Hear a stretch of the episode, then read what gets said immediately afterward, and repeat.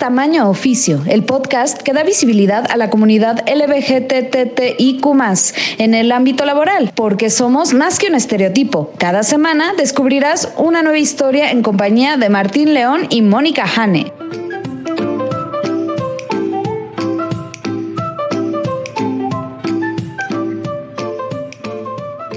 Hola, ¿qué tal? Bienvenidos a Tamaño Oficio con Martín León, el doncel de la comedia en México. Hola Martín, ¿cómo estás? Muy bien, especialmente porque me acompaña la lesbiana más profesional que yo conozco, Mónica Jane. ¿Cómo estás? Yo muy bien, gracias Martín. ¿Qué cuentas? Pues mira, como que el puentecito me recargó las pilas, ¿verdad? ¿Tú qué tal? Este, pues el puente fue buen fin y mis cuentas están, digamos que mi trabajo hizo que no tuviera tan relajado mi, que no fuera tan buen fin mi buen fin, básicamente. Eh, Pero, pues sí, o sea, el sábado eh, comí con mis papás y luego el domingo fue brunch con amigos el lunes pues salí de niñera con los hijos de una amiga y platicamos y chismeamos. Entonces, general bien, aunque de nuevo tenía que estar como medio pegado al celular para checar que nada explotara. Es que tu chamba se, se, complica en el buen fin siempre, ¿no? Pues digamos que sí, pero podría ser más sencilla si algunas personas no se esforzaran por complicarla. Exacto. Dejémoslo ahí. yo fui el domingo, fui el domingo con mi hermana porque este. ¿A dónde pues, fueron? que, fuimos a unas tiendas a ver unas cunas. Y súper chafas las tiendas, así de, ay, qué padre está esta cuna. Este, ¿tiene algún descuento por el buen fin? No, esa no entra. Ah, sí, obvio. No, esa tampoco. Ah, y entonces fue así de, ¿sabes qué? Pues entonces mejor vengo y la compro después, gracias. Súper chafa. Y las dos, tres tiendas que visitamos fue exactamente lo mismo. No, habían muchas cosas que ni siquiera entraban en el buen fin. Lo que entraba en el buen fin eran cosas que decías, güey, ¿eso qué? Nadie necesita eso. Por eso no lo has vendido, aunque lo pongas en rebaja, no se va a vender. Entonces sí, se me hizo súper. Y creo que, o sea, sí visité algunas tiendas y me di cuenta que cada vez está más en decadencia el buen fin. No sé si decadencia sea la palabra, no sé, pues sí, básicamente. está muy chafa, cada vez más chafa. Me han dicho un par de personas así como de, mejor espérate las ofertas de después del buen fin, cuando ponen en remate lo que no vendieron durante el buen fin. Sí, seguro, seguro, porque de verdad yo estuve viendo así algunas tiendas o algunos productos y tanto en línea como como en tienda, y pues, o no había rebaja, o la rebaja era así como un poco fake, ¿no? No, espérate, yo los había visto en mil pesos, porque ahora cuestan mil trescientos y me estás quitando trescientos de descuento. Y cada año lo veo más chafa el buen fin, la verdad. Honestamente, yo no hice el más mínimo intento de comprar algo en el buen fin vengo un poco roto de varias otras cosas, entonces no hice el más un intento, pero me quejé con eso de una amiga y justo esta es la amiga la que me dijo, mejor espérate las ofertas del después del buen fin. Exacto. Anotado en nuestra minuta, así esperar las ofertas de después del buen fin. Pero muy bien, hablando de la minuta, pues creo que podemos empezar. Así es, Martín, y empezamos con nuestra entrevista. ¿Nos puedes presentar a nuestra invitada? Claro que sí. Hoy nos acompaña Mónica Daniela Hernández Castillo, eh, Lala, para los cuates, que es diseñadora gráfica y artista de collage. Ella se autoidentifica como queer y estoy muy contento. Yo la conocí por medio de una amiga que hace stand-up y estuve ahí en su primera cita. No solo por eso está aquí de invitada, está aquí porque de verdad disfrutamos de haber eh, escuchado su historia. Así que, por favor, pongan atención a Lala. Vamos a escucharla.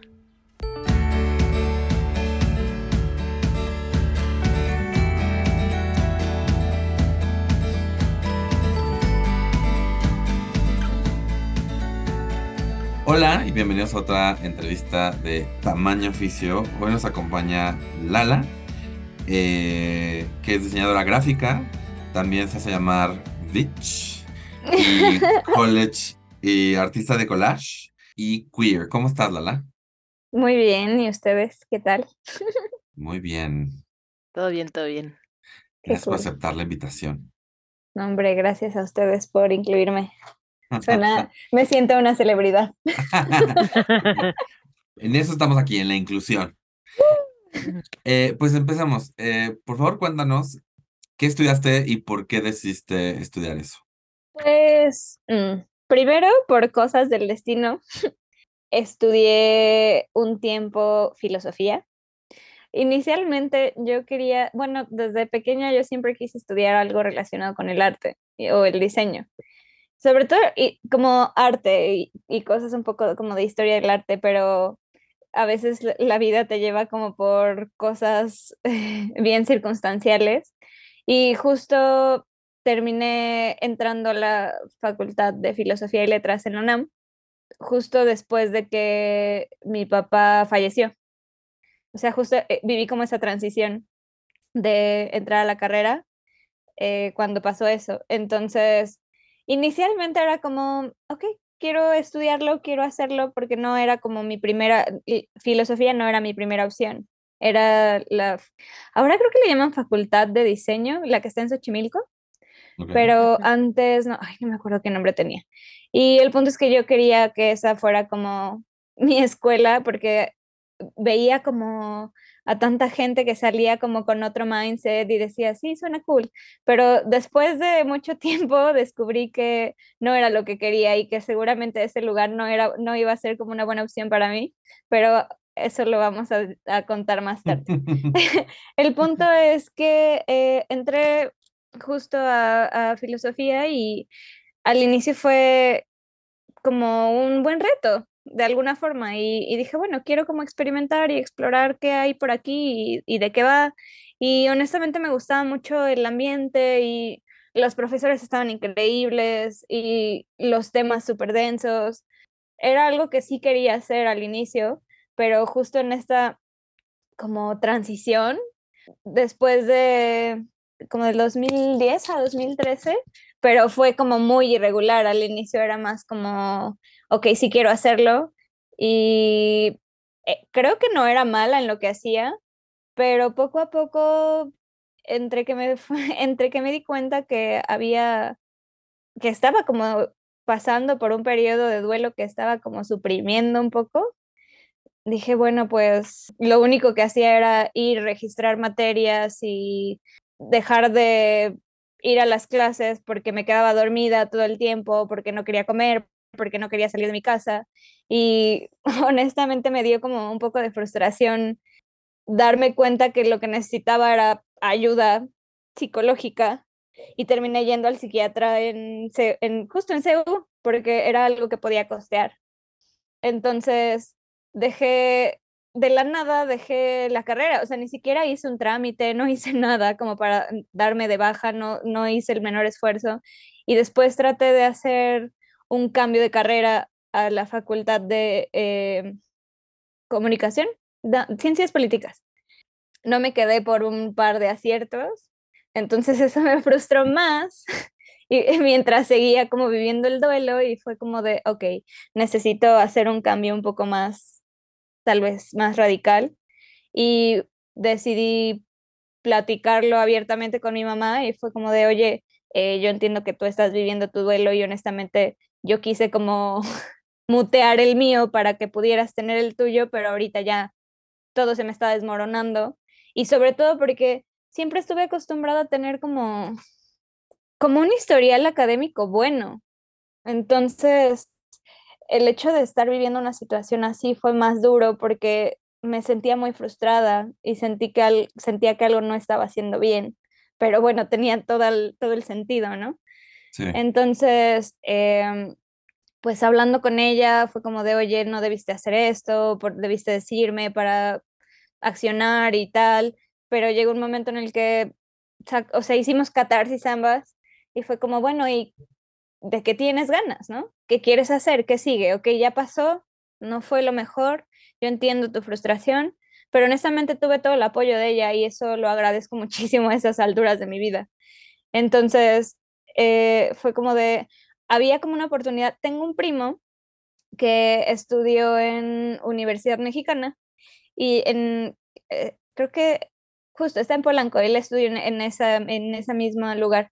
Entonces, él como tratando de ayudarme fue como de, oye, ¿qué crees? Investigué y hay becas y hay planes como, hay planes cortos como de tres años y medio para sacar una carrera y pues creo que te podría funcionar, o sea, como tu nivel no es malo, entonces podrías conseguir una beca sin problemas y tal vez costearla tú, porque justo en ese momento pues ya los gastos eran diferentes porque solo era mi mamá y yo.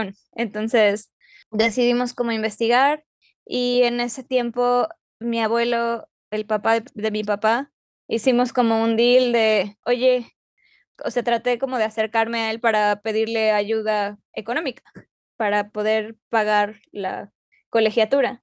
Y él dijo que sí, o sea, accedió. Eh, solo era un poco, era un poco raro en el sentido de que quería evidencia, ¿no? A mí me vas a traer un voucher en donde me enseñes que estás estudiando y no estás haciendo otra cosa. Te y... en, en, una foto con un periódico con la fecha, ¿no? Justo. Entonces para él era como de, solo necesito eso. Y yo, no tengo un problema, o sea, no, no me, mi mamá se sintió ofendida en ese momento, pero para mí fue como de, con justa razón, está bien, está, de alguna manera está invirtiendo en mi educación y supongo que si eso necesita, adelante, no tengo problema. Entonces, entré a la carrera y estuvo, honestamente, siento que nunca me adapté a, al, como el método de estudio y el lugar era muy pequeño y este ambiente de escuela privada, honestamente, a mí sentí, sentí que no hacía match conmigo, pero, pero yo seguía, ¿no? Y al, y al, final entré como sintiendo que pues era, era un poco mayor y estaba compartiendo con escuincles que acababan de entrar a la carrera como, como nuevos, como salidos del horno y pues honestamente yo era como, ay, esta gente me aburre. Pero digo, al final lo dejé fluir y creo que independientemente del plan de estudios, me sentí mucho más satisfecha, no como hubiese querido ni lo que quería estudiar, pero hice algo al respecto, ¿no? Y lo navegué de otra forma. Terminé la carrera, pero el tema que tengo a la fecha es que no, por una negligencia escolar, no he podido sacar ni mi servicio social, ni graduarme, ni nada, porque es, fue un tema de como de logística y de papeleo que nunca me informaron, o sea, tenía que, para hacer mi servicio social tenía que presentar unas cartas que iban dirigidas como a un ser en específico, pero resulta que cuando hacía toda esta eh, dinámica de sacar la carta, porque aparte tenías que pagar ahí hasta por respirar, ¿no? Entonces era como de sacar la carta que estuviera dirigida a alguien, eh, que te la firmaran en el lugar en donde estabas haciendo tu servicio social. Yo en ese entonces estaba haciendo mi servicio en cultura colectiva. Teniendo la carta era regresarla a la escuela, igual como dejarla y que pasaran unos días para que el, la carta a la que iba dirigida... Como demasiada burocracia. Sí, horrible. Mucho. Entonces, las veces que llevé la, las cartas me decían, oye, es que ya no va dirigida a esta persona porque cambió. Y yo, ok. Y eso pasó como tres veces. Y fue como de, ¿por qué nadie me puede notificar al menos que, que tienen un montón de rotación de personal y que yo no puedo hacer mi trámite por una... Justo, para mí es una negligencia escolar. Totalmente. ¿Por qué no me aceptan un a quien corresponda? Exacto. Te entiendo ¿no? perfecto, yo estudié allí. Oh.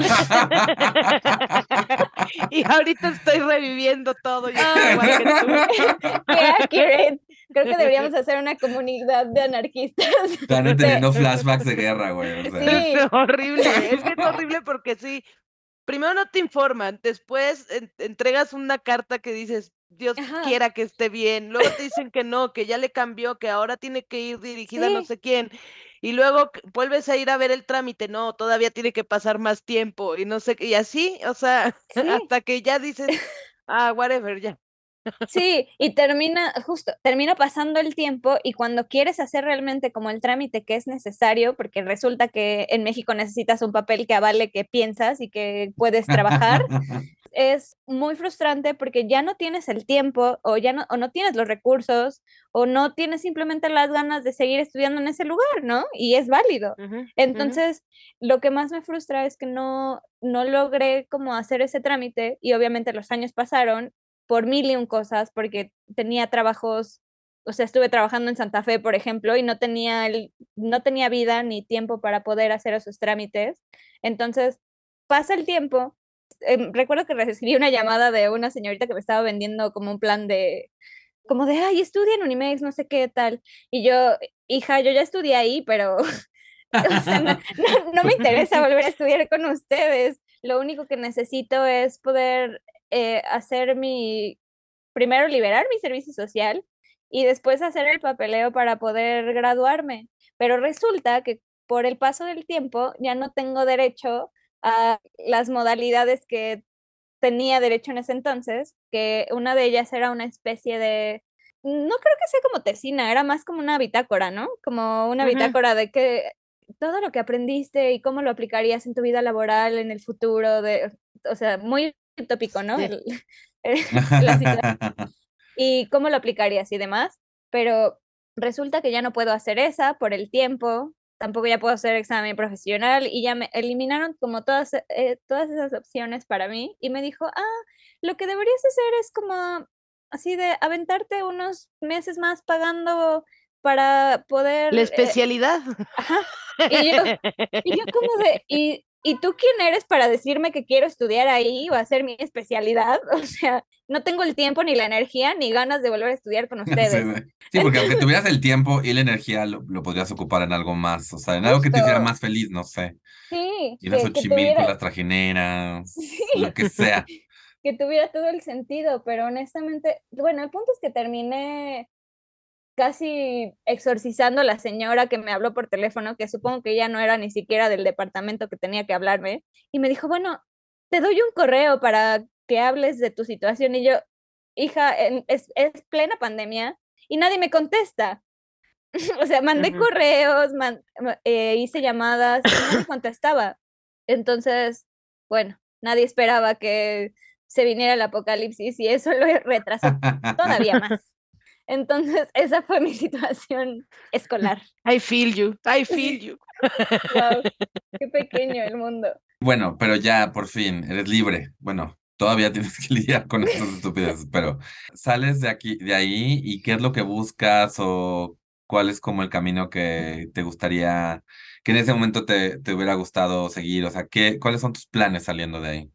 Pues justo la idea de, de tomar como esa modalidad corta y un poco express fue, y también la elección de carrera fue que tenía un poco como, que abarcaba de alguna forma lo que yo necesitaba, como foto y un poco de diseño y me, lo que honestamente lo que me llamó de ahí y creo que es lo único fue que tenía un enfoque mucho más práctico que teórico, porque justo la Facultad de Ciencias Políticas en la UNAM está como súper enfocada a ser catedráticos y gente que quiere ser periodista.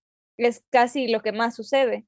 Pero en este caso, lo que me gustaba era que siento que estaba, la, o sea, la carrera de comunicación estaba mucho más enfocada a, hacer como cuestiones prácticas, entonces podía salir de alguna manera preparado para hacer social media management o fotografía o periodismo o algo de radio y, me gustaba que de alguna manera tenía como ese enfoque un poco más 360 y fue como de, ok, me funciona a mí porque siempre he sido muy autodidacta y entonces a la par estuve fusionando este tema de hacer lo que ahora hago, que es diseño gráfico. Pero una de las cosas por las cuales empecé a hacerlo fue, o sea, mi primer acercamiento fue cuando iba en la secundaria, tenía como 14 años y teníamos una especie de materia que era como, no era como una carrera técnica como tal, como en las secundarias técnicas, pero sí salías como de cierta forma medio certificado en lo que estabas haciendo, ¿no? Entonces yo estaba tomando informática en ese tiempo y tenía un profesor que creo que odiaba dar clases. y eh, el punto es que nos, eh, o sea, estábamos en, el, en, el, en este limbo de transición de 2000ero de hacer páginas web por primera vez cuando eran super low-fi y horribles.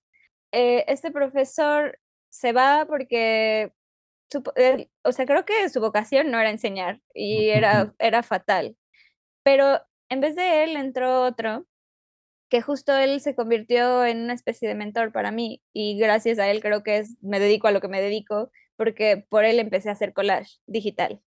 Digo, e, este, este personaje ya no vive, lo cual es muy triste, porque también se convirtió como en un gran amigo y honestamente con él creo que tuve como charlas respecto a, a ser queer muy abiertas y era una persona que, que, realmente creía en mi potencial y eso me gustaba mucho.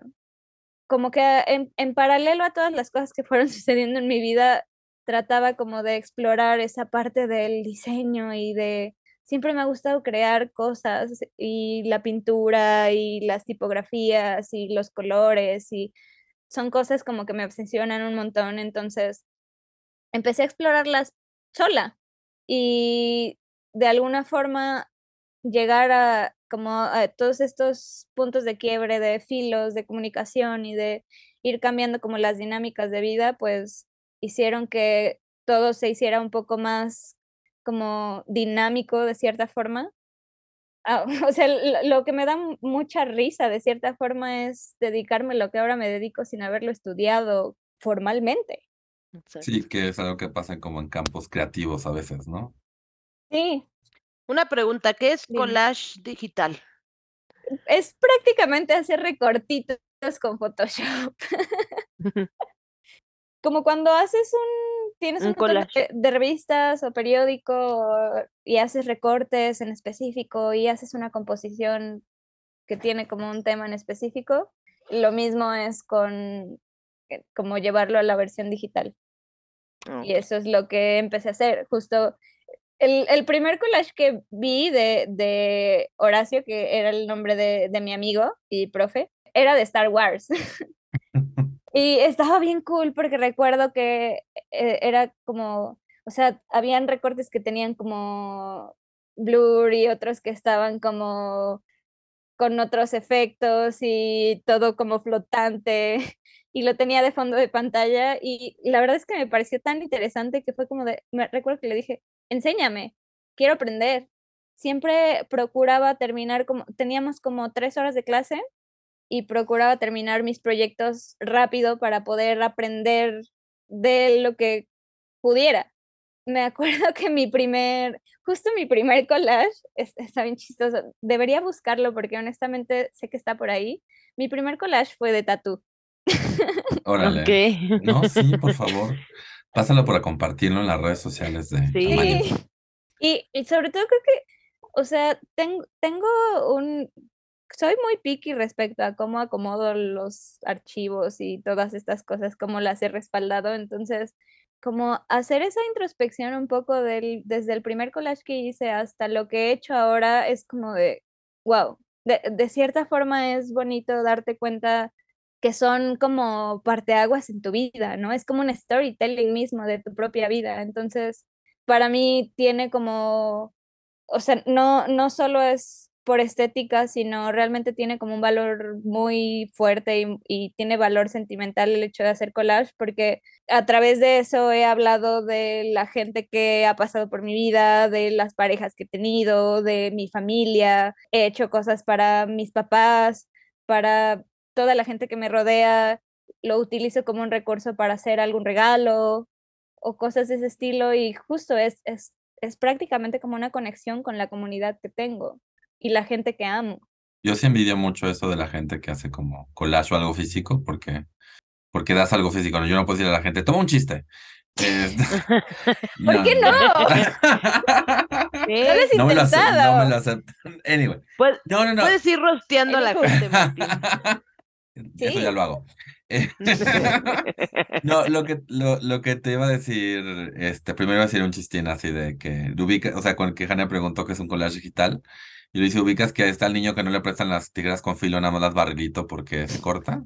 A Lana no le prestan ni las barrilito. Tiene que hacerlo en Photoshop. No es cierto. No es cierto. No, pero, también, también hago collage análogo, pero no tanto. Yo, yo algo que mencionaste ahorita que, que me interesó mucho fue que mencionaste que era como tu mentor queer y me gustaría que nos contaras más qué, qué fue para ti es esa relación? ¿Qué es un mentor queer y, cómo fue que te ayudó? Digo, lo, tal vez lo, lo irónico de, de todo es, por- porque por ejemplo, sí, sí hay, tengo un primo que también es queer y de alguna forma como explorar este mundo fue pues a su lado, él me lleva 10 años. Creo que fue muy interesante porque en realidad crecí más como con una perspectiva solo de hombre gay, ¿no?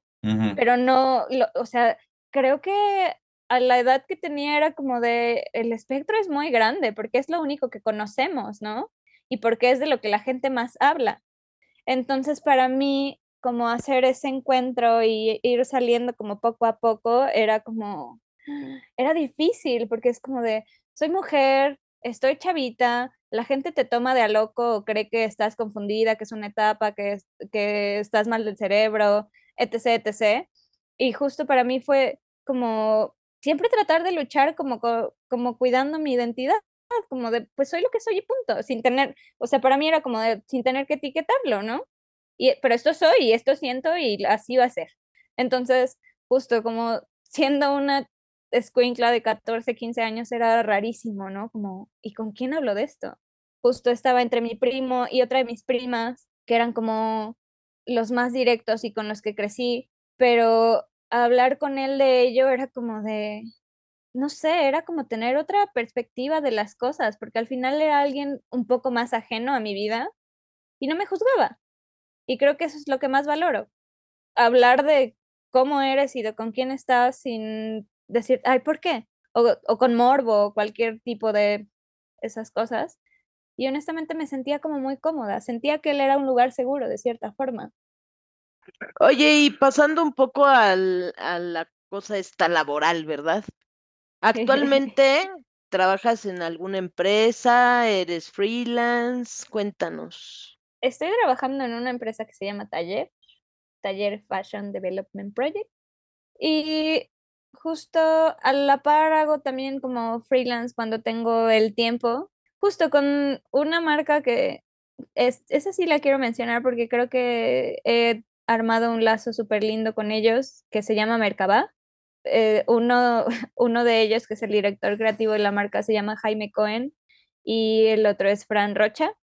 Y honestamente, o sea, cuando estuve en, estuve en una agencia de, que hacía como fashion PR y era un showroom, y justo cuando entré ahí, una de las cuentas que me dieron para gestionar a nivel diseño era esta, que se llama Mercaba, que es de abrigos. Inicialmente era de abrigos, es mexicana, y ahorita está como tratando de expandir un poco su horizonte y tratar de ser más propositivo y más atemporal y hacer otro tipo de prendas. Entonces, cuando los conocí, era como, siento que creamos un lazo súper cool, de, como de entendimiento, como que les agarraba la onda, sabía interpretar qué necesitaban.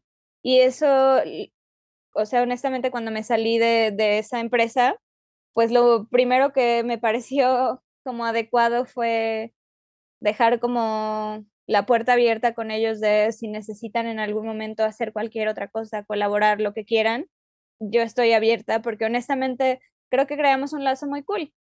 A la fecha seguimos colaborando y está súper lindo como que siempre me buscan y confían en mí para crear cosas increíbles y honestamente algo que me gusta mucho de ellos es que me dan como toda la libertad creativa para hacer lo que quiera.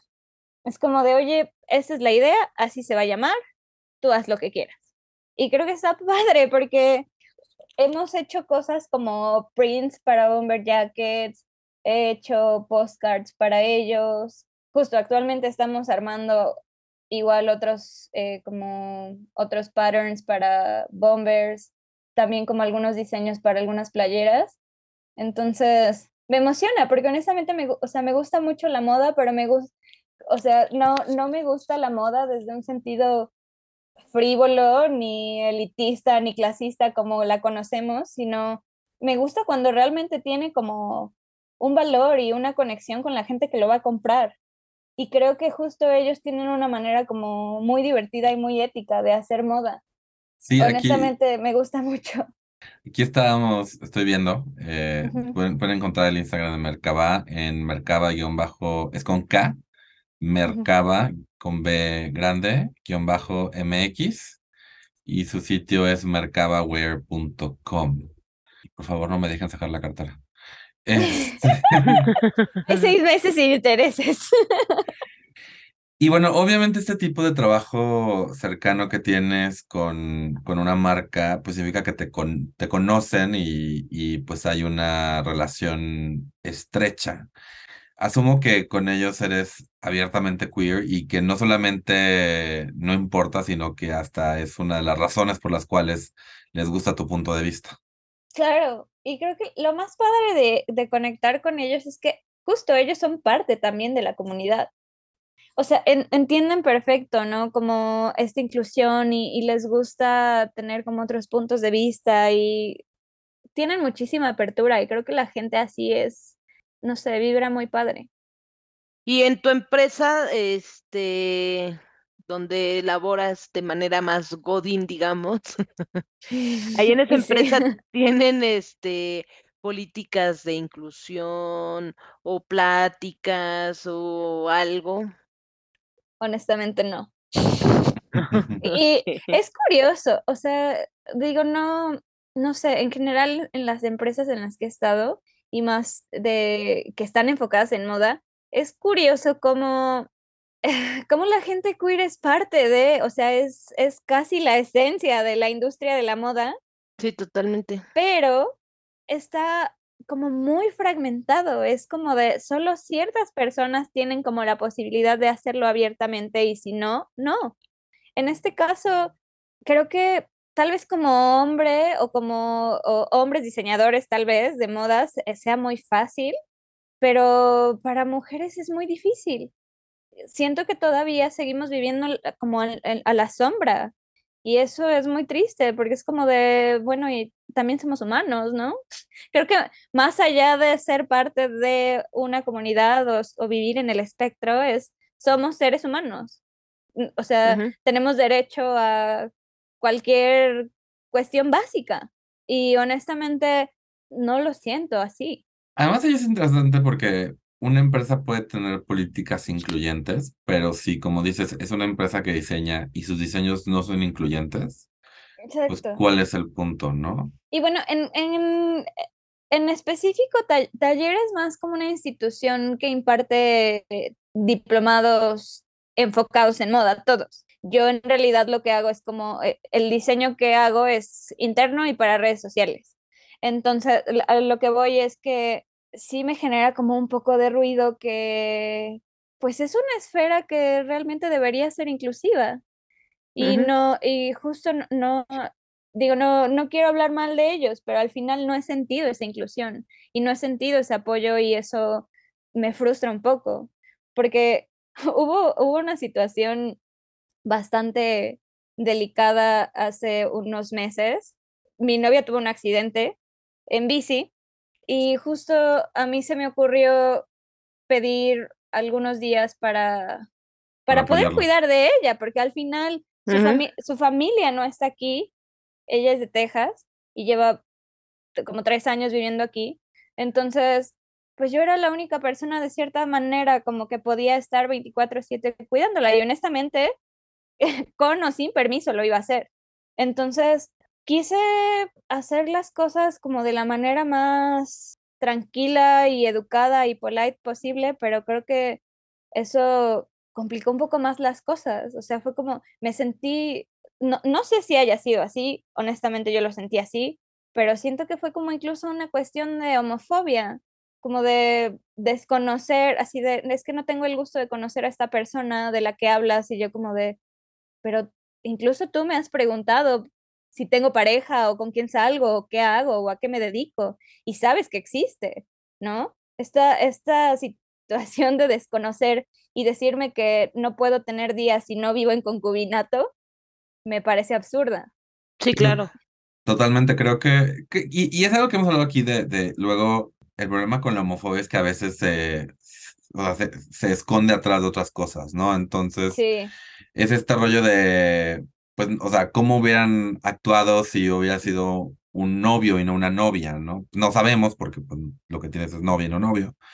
Y Pero- honestamente, perdón que te interrumpa, honestamente creo que estaría mucho más normalizado. Sería como de, incluso a veces, ¿no? Como que la sociedad te dice, ay, sí, ya, vete, dale, hazlo, ¿no? al hubieran dicho, pobre hombre lastimado, que vaya su, su novia a cuidar de él. Y en este, y en este caso fue No como sé, de un, pues no no sé. te puedo ayudar, discúlpame. Y es como de, o sea, e- incluso yo dije, es una situación de empatía y de humanidad, no estoy, o sea, no, no Ujú. voy a dejar de trabajar, lo único que estaba pidiendo era tener más, eh, era tener dos semanas de home office para que ella se pudiera recuperar y yo pudiera cuidar de ella, porque no había alguien que lo hiciera, ¿no? Era cuidar de ella en el sentido de bañarla, alimentarla, estar al pendiente para que tomara sus medicamentos porque había tenido un golpe en la cabeza y una fractura en, en- en el pómulo. Fue como de, no estoy, No. me estoy yendo de vacaciones, que de verdad me encantaría, pero, o sea, no iba a huir de mis responsabilidades, honestamente. Y me da, me da mucha tristeza que realmente sea como, que, que cuando quieres negociar, negociar de la manera más humana, a veces es imposible. Y más si vives en esta situación de ser un humano que ama a alguien de su mismo sexo y es horrible. Sí, claro, porque al final del día, no- o sea, como dices, bueno, de entrada tendría que ser un tema como más de empatía, ¿no? Porque incluso aunque Sí. fuera, vamos a pensar así más, si fuera tu roomie, entonces, este, pues pides el permiso para apoyar a tu roomie, ¿no? Aunque no sea como, este, tu novia, tu novio, nada, o sea, es tu roomie. Ese tema de, no, pues es que no sé, o sea, si tal vez estuvieran casadas, ya con el acta de matrimonio te creo que exista eso, ¿no? O sea, Sí, sí, es un- sí se siente homofóbico eso, la verdad. sí. Sí, sí, sí, sí, sí, sí. Y, y está duro saber que de alguna manera para, o sea, para cualquiera puede tener como invalidez, ¿no? Es como de, no, no te creo, simplemente no te creo, o no quiero creerte, o seas quien seas, no funciona. Quiero que me mandes una foto de tu cara cuando la ves. Y si no veo suficiente amor en esos ojos, no te vamos. O sea, Sí, o sea, es, es, es ridículo. Es Exacto. totalmente No, y además creo que es algo que mencionas que se me hace, que es como esta discordancia de, de trabajas en un mundo, o sea, el mundo creativo tiene un montón de influencias queer, o sea, idealmente en el mundo, en un, en un ambiente creativo, eh, estás más en contacto con personas diversas. De repente que sea tan fuerte el prejuicio, sí, pues sí duele. es Sí. muy incómodo, es como de, oye, no simplemente podríamos coexistir, o sea, es, es una cuestión incluso de respeto, nada más, ¿no? Como de, yo estoy haciendo mi trabajo, tú estás haciendo tu trabajo, se vale, pero justo a veces está muy feo como ese tipo de cosas y de como muestras de homofobia te hacen a veces pues tener que luchar el triple para, para abrirles los ojos y decir, oye, existo y no va a dejar de suceder, ¿qué vamos a hacer? Totalmente. Sí, totalmente. Y entonces tienes el contraste, ¿no? De, de, de esta empresa y de, de la otra empresa con la que haces estos proyectos freelance, ¿no? Así totalmente, pf, agua y aceite. Sí. Y te dicen, no, ahí también no me dejaron hacer. No, o sea, me, me acuerdo que cuando, o sea, porque cuando pasó lo de ellos, lo, digo, lo de, lo de Dani, fue, necesitaba hacer una llamada con ellos para justo acordar un, un proyecto nuevo. Entonces, yo estuve como cambiándole la fecha y la hora de, oye, dame chance, porque tal, hasta que pasó esto y fue como de, oye, Jaime, perdóname, me da mucha pena, pero necesito que tengamos nuestra llamada después porque pues Dani tuvo un accidente y honestamente pues mi prioridad es ella y nada más, ¿no? Él fue como de Lala, co- es como un ser astral y muy místico, entonces fue como de Lala, toda la luz del mundo para ella y en cuanto se mejore, no hay bronca, tú dime y nosotros hablamos y podemos esperar, ¿no? Como de, es tan bonito cuando la gente realmente se da cuenta que hay prioridades Sí, exacto. Sí, como sin dices, importar qué. que se dan cuenta que antes de cualquier cosa que poda- que cualquier otra etiqueta que nos podamos poner, somos humanos. Exacto. También hay que decirle que Dani es blanca y pues tanta luz no es bueno, pero. Sí. Perdón, perdón, perdón, ya no voy a hacer, ya no voy a hacer chistes. Por favor, sí, es, es tu regalo. De mí para ti. Pues digo, ya estamos llegando como a los 40 minutos de... Sí. Ya estamos llegando un poquito como al, al tiempo.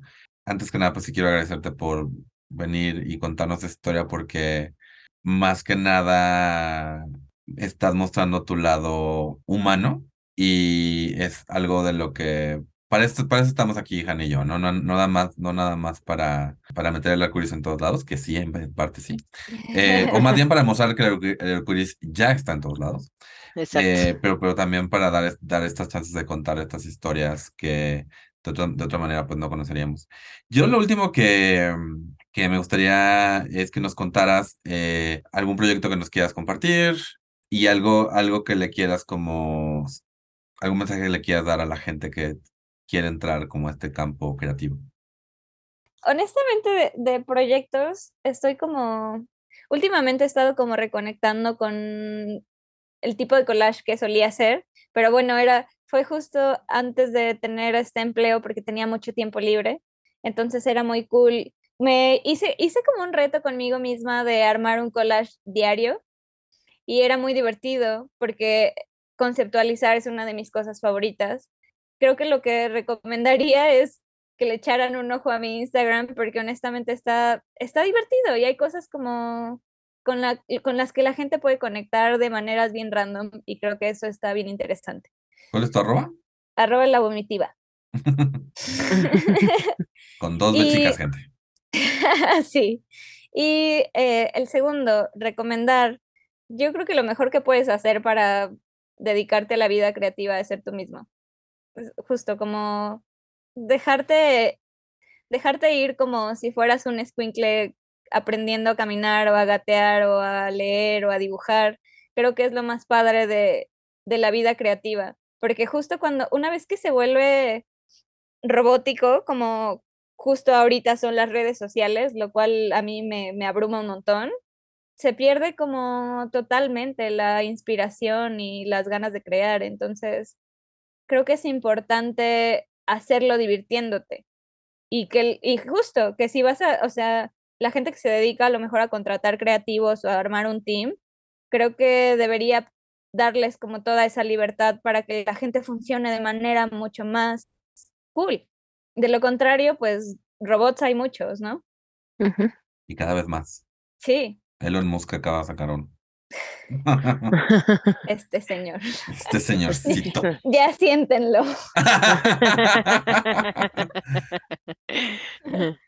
Oye, y yo tengo una última pregunta, Lala, para Dime. cerrar nuestra entrevista, y es, si existiera el genio de la lámpara maravillosa LGBTTIQ+, ¿qué deseo le pedirías? Que le devolviera la cara de los 80 a Madonna, por favor. de acuerdo. Porque estoy- por favor, que no las devuelva. Exacto. Sí, totalmente de acuerdo. Pueden seguir a Lala en arroba la vomitiva, como ya dijo, en Instagram. También pueden, eh, pueden eh, checar el Instagram de Merkaba. Eh, esto va a estar en, lo, en la descripción del podcast. De nuevo, muchas, muchas, muchas gracias, Lala, por haber estado con nosotros. Gracias. No, hombre, gracias a ustedes. Sí, por compartir tu historia. Muchas gracias. Estuvo muy, muy, muy divertido. es un placer. Un abrazote. Gracias. Un abrazo. Cuídense.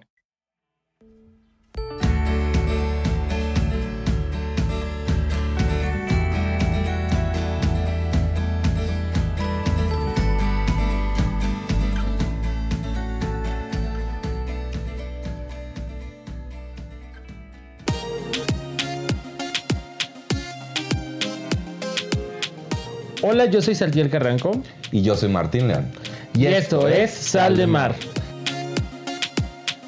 Saltiel es comediante. Martín también. Y como vivimos juntos, decidimos hacer un podcast. Y para eso nos preguntamos de qué podríamos hacer un podcast. Nos preguntamos de qué vamos a hablar. Nos preguntamos quién nos va a escuchar. Nos preguntamos por qué hay tantos estandoperos haciendo podcast. Y entre tantas preguntas nos dimos cuenta Lo que tenemos que hacer es un podcast de, de preguntas. Porque nada refuerza la amistad entre dos roomies como constantemente hacerse preguntas sobre cualquier tema sin importancia, con la esperanza de que en la respuesta haya algo que nos haga conectar con la experiencia universal humana. También pensamos que podría ser chistoso. Sí, también eso. Cada episodio nos hacemos preguntas sobre un tema como tíos, caricaturas, cancelaciones y más. Y si nos mandan una pregunta, les prometemos que también la respondemos. Suscríbanse y escúchenos en Spotify o donde sea que escuchen podcast. Tenemos un nuevo episodio cada segundo viernes. Oye Martín, ¿por qué un podcast de preguntas se llama Sal de Mar? Eso debería ser obvio. Eso sí.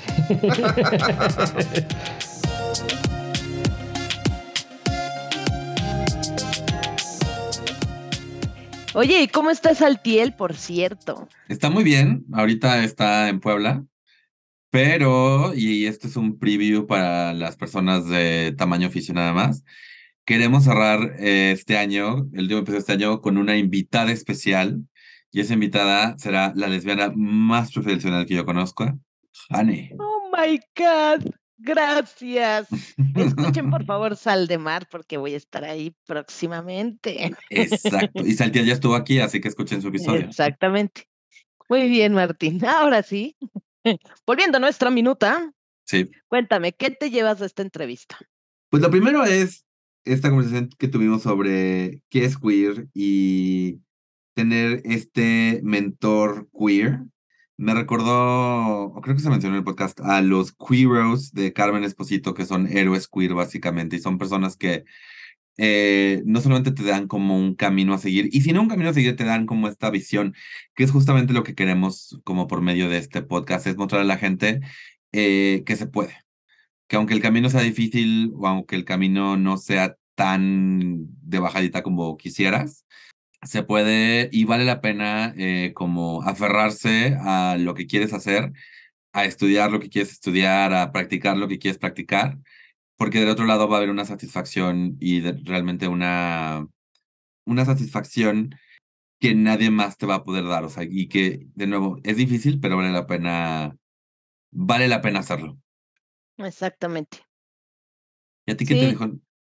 Pues igual yo me llevo este esta parte de, de, de ese soporte que recibió con su mentor queer, ¿no?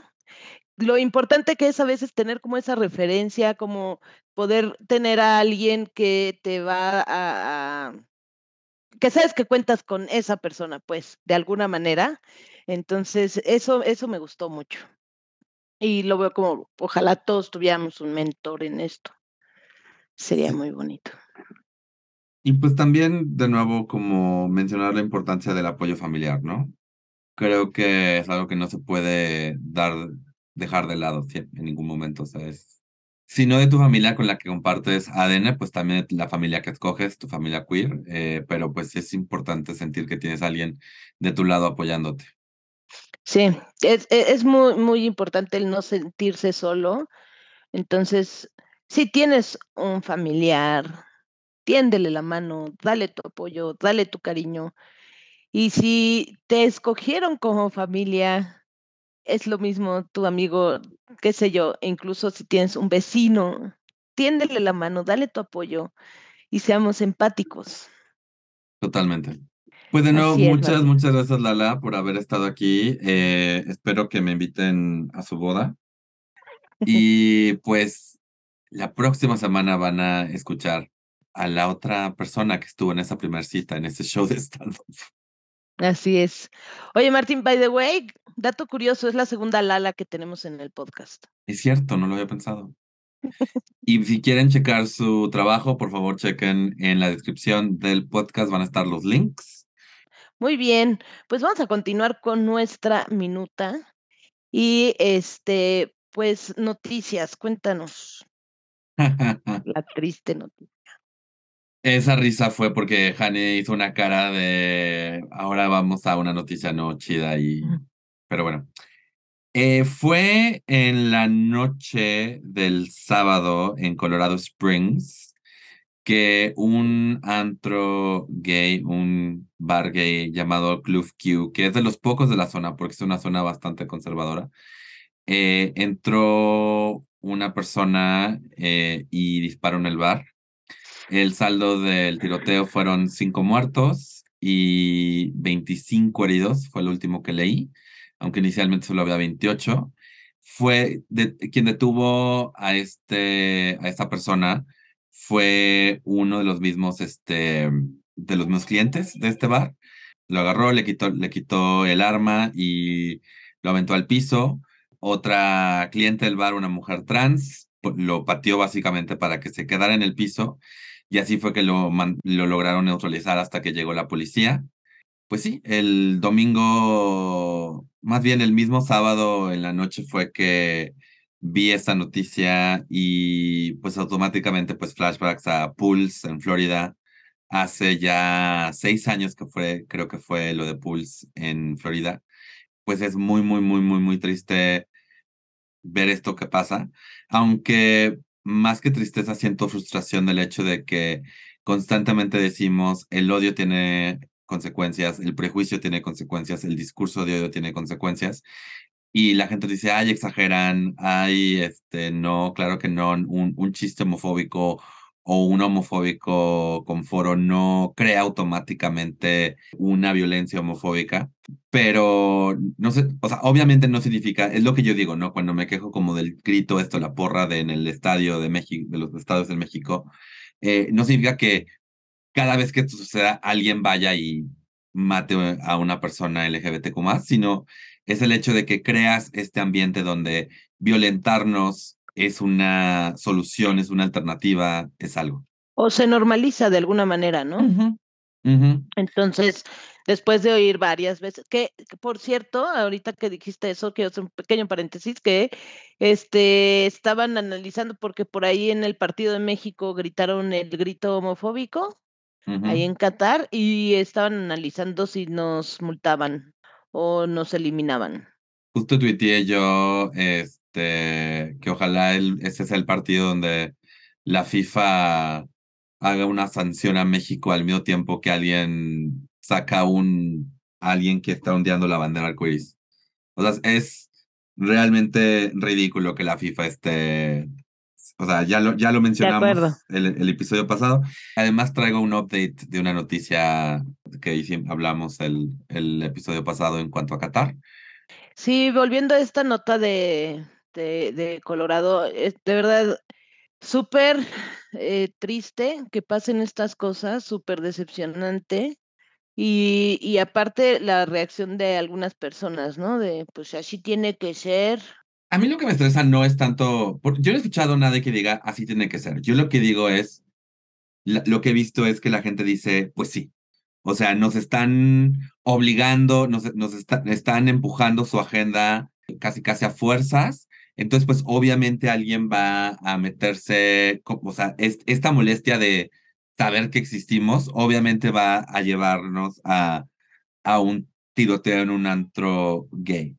Eh, lo otro que he visto ha sido personas diciendo, porque además la estrategia de la derecha extrema en Estados Unidos es argumentar que cualquier tipo de discurso a favor de la diversidad es un discurso que está intentando reclutar a menores de edad como persona, o sea, la palabra que utilizan en inglés es grooming y es una palabra muy específica, se refiere al acto de una persona mayor educando, básicamente haciendo que una persona menor de edad se vuelva susceptible a sus avances sexuales. Lo, y, esto está hecho en, está, o sea, está puesto en Twitter, está, o sea, lo están diciendo, nos estamos refiriendo a, homosexual, a, las personas homosexuales y trans como groomers para que primero tengan que defenderse de la acusación y nunca lleguen a hablar de, del porqué de la diversidad y todos los este, medios este, gringos están cayendo por esa carnada. Justo hoy vi un, este, un tweet de alguien de, de la muy extrema derecha diciendo, estamos haciendo esto porque ustedes están atacando a nuestros hijos básicamente, que es falso. Y, es, y de nuevo, es, un, es muy diferente a lo que vimos en el 2016, donde vimos a personas en contra de esta violencia. Ahora estamos viendo personas A Bio- favor. Sí, totalmente, totalmente a favor y pretendiendo que nosotros buscamos esta violencia por querer tener igualdad de derechos. Entonces, Pero aparte, ¿sabes cómo me, lo- me- algo que me rebota muy cañón es cuando dicen así de reclutar? Güey, si no es el ejército, no manchen. O sea, a mí no me reclutaron. O sea, salí del closet, pero nadie me reclutó. Ni voy a cada año a renovar la vigencia de mi lesbiandad. Así de, híjole, ya casi se me vence, no vaya a ser la de malas. Gente, no, no es así. O sea, no es así. pues no, no es reclutamiento, pero lo que me estresa es, o sea, ni me puedo reír del chiste porque esta gente está hablando, eh, o sea, está pretendiendo, está pretendiendo que está diciendo la verdad, está mintiendo, pretendiendo que dice la verdad a un público que está dispuesto a agarrar su mentira como verdad y compartirla con más hasta que llegue con alguien que les crea. No, no es un reclutamiento, jamás lo ha sido, eh, jamás lo será. A ellos no les importa. Ellos saben perfectamente que están mintiendo. No, no, es que es eso. No están diciendo que estamos reclutando como si realmente lo creyeran. Están diciendo porque lo que crean es miedo en personas que sí les creen. No, no me puedo, o sea, ni, siqui- ni siquiera, no, no lo quiero tomar como que realmente lo crean porque no lo creen. Y aparte de esto, la persona que, mm, que atacó este, el Club Q, que no voy a decir su nombre, se llama- no, no, no sé el nombre completo, pero se llama Aldrich, los abogados salieron a decir que esta persona se identifica como no binaria. En inglés eso significa que utiliza pro- pronombres they, them. Eh, aquí en español sería ella.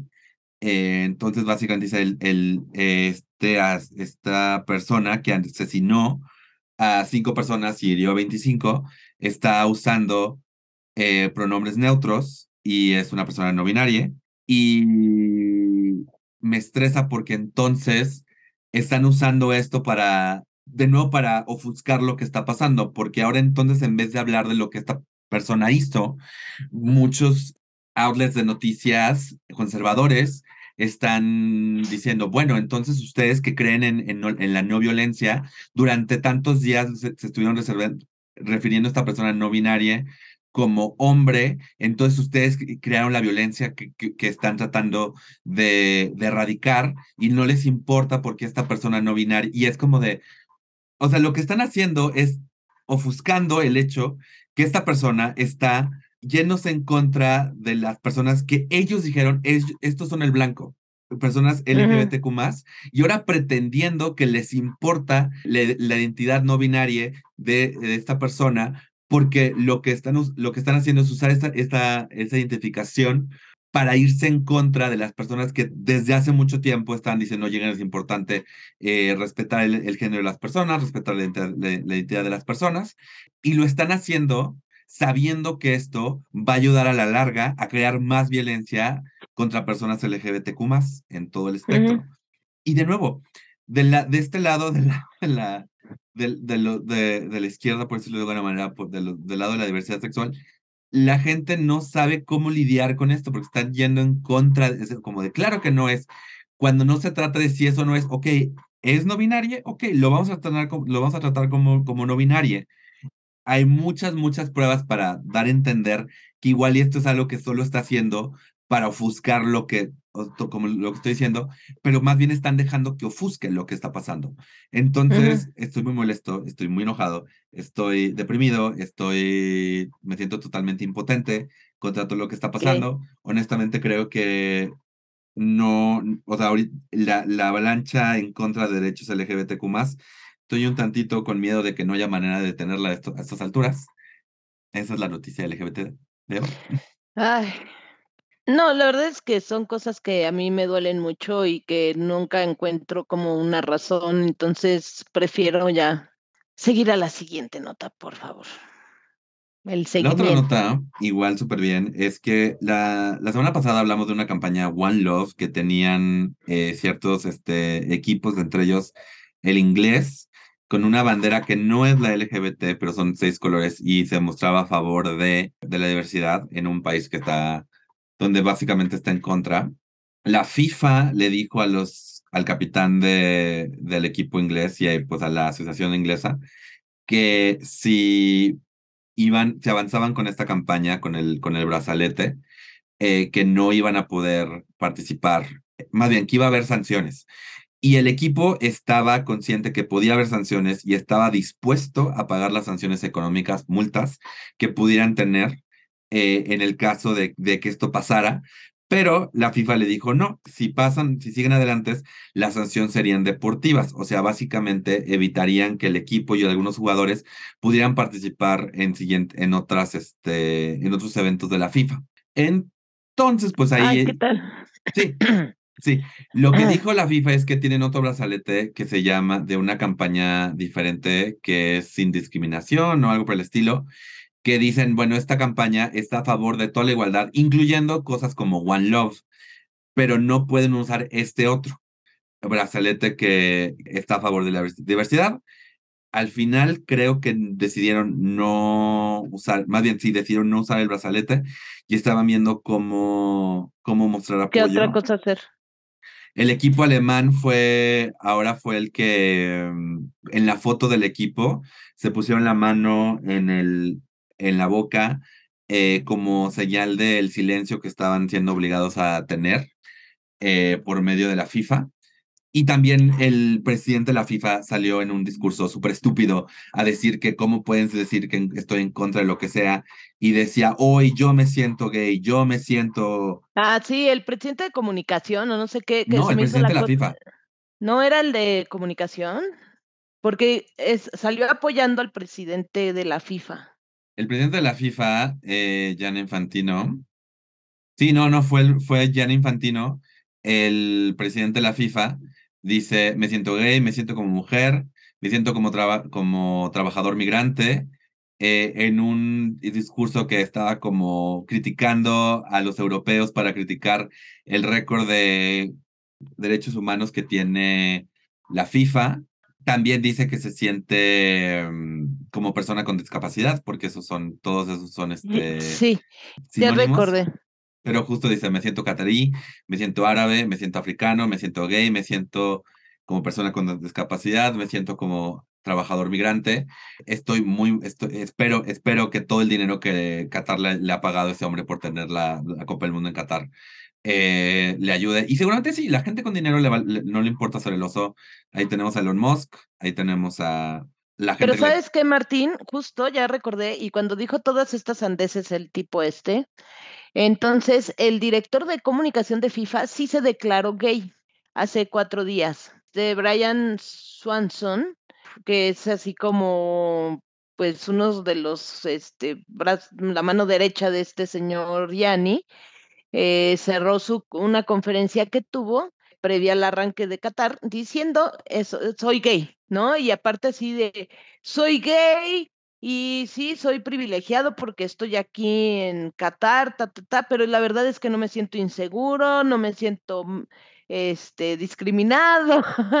y fue así como de, pues sí, claro, como director de comunicación de FIFA, no creo que te fueran a discriminar pero me gustaría ver que saques en este momento una bandera gay mientras declaras que eres gay. Estás en Qatar, quiero verlo, ¿no? Para demostrar lo bien que te sientes, muchacho. O sea, la verdad me dio mucho coraje.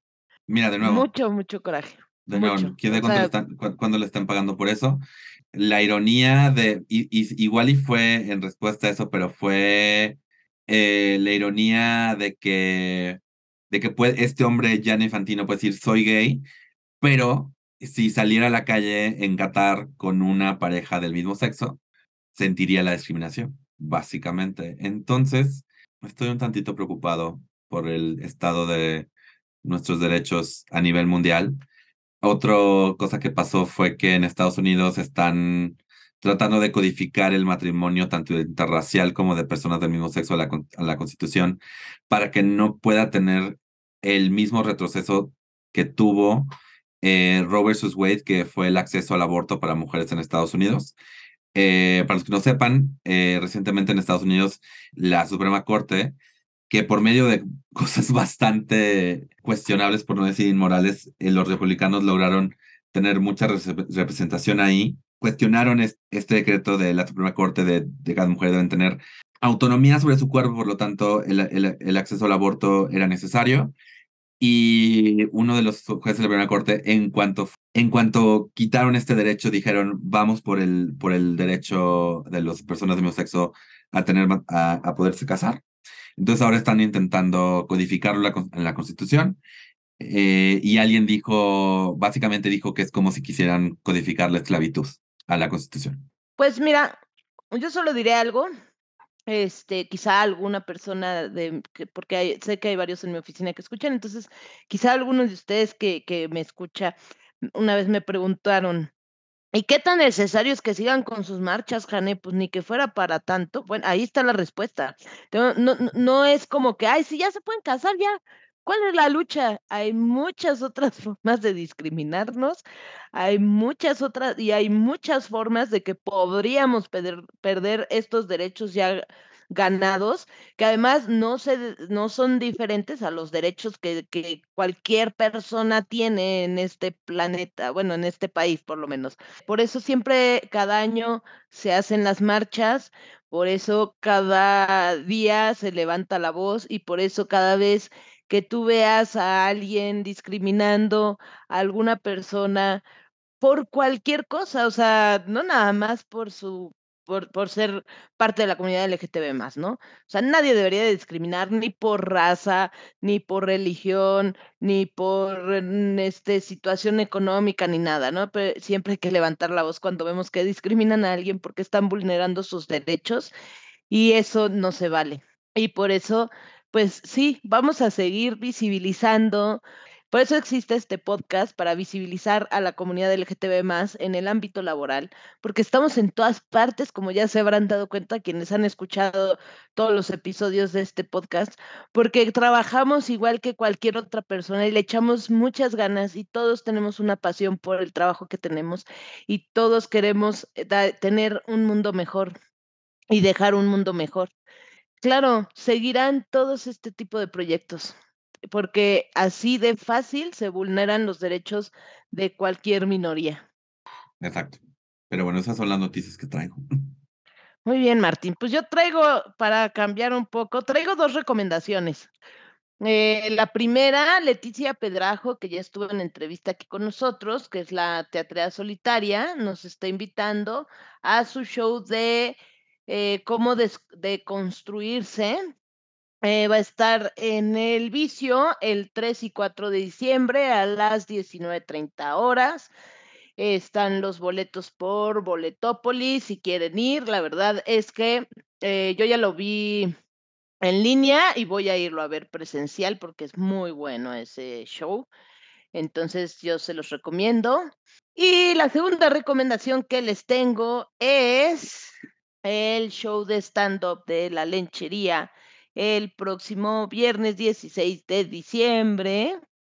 Y para quienes escuchan nuestro podcast, obviamente tenemos el precio del lenche amigue en, este, en preventa. Mándenos un WhatsApp.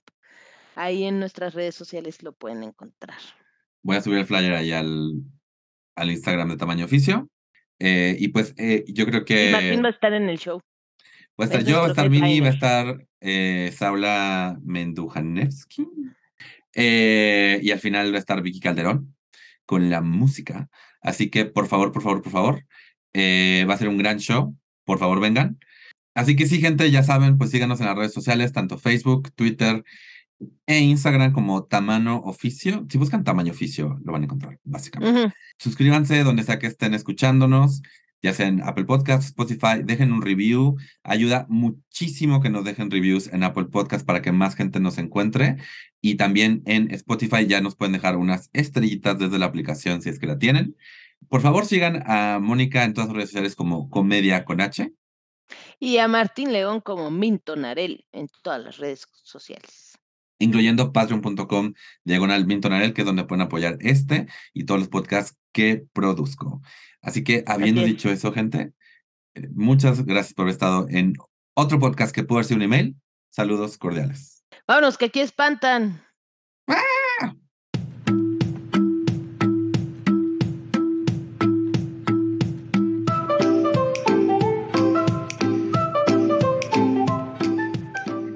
fue Tamaño Oficio. Gracias por escucharnos. Síguenos en Facebook y Twitter y recuerda compartir este podcast con tus amigos.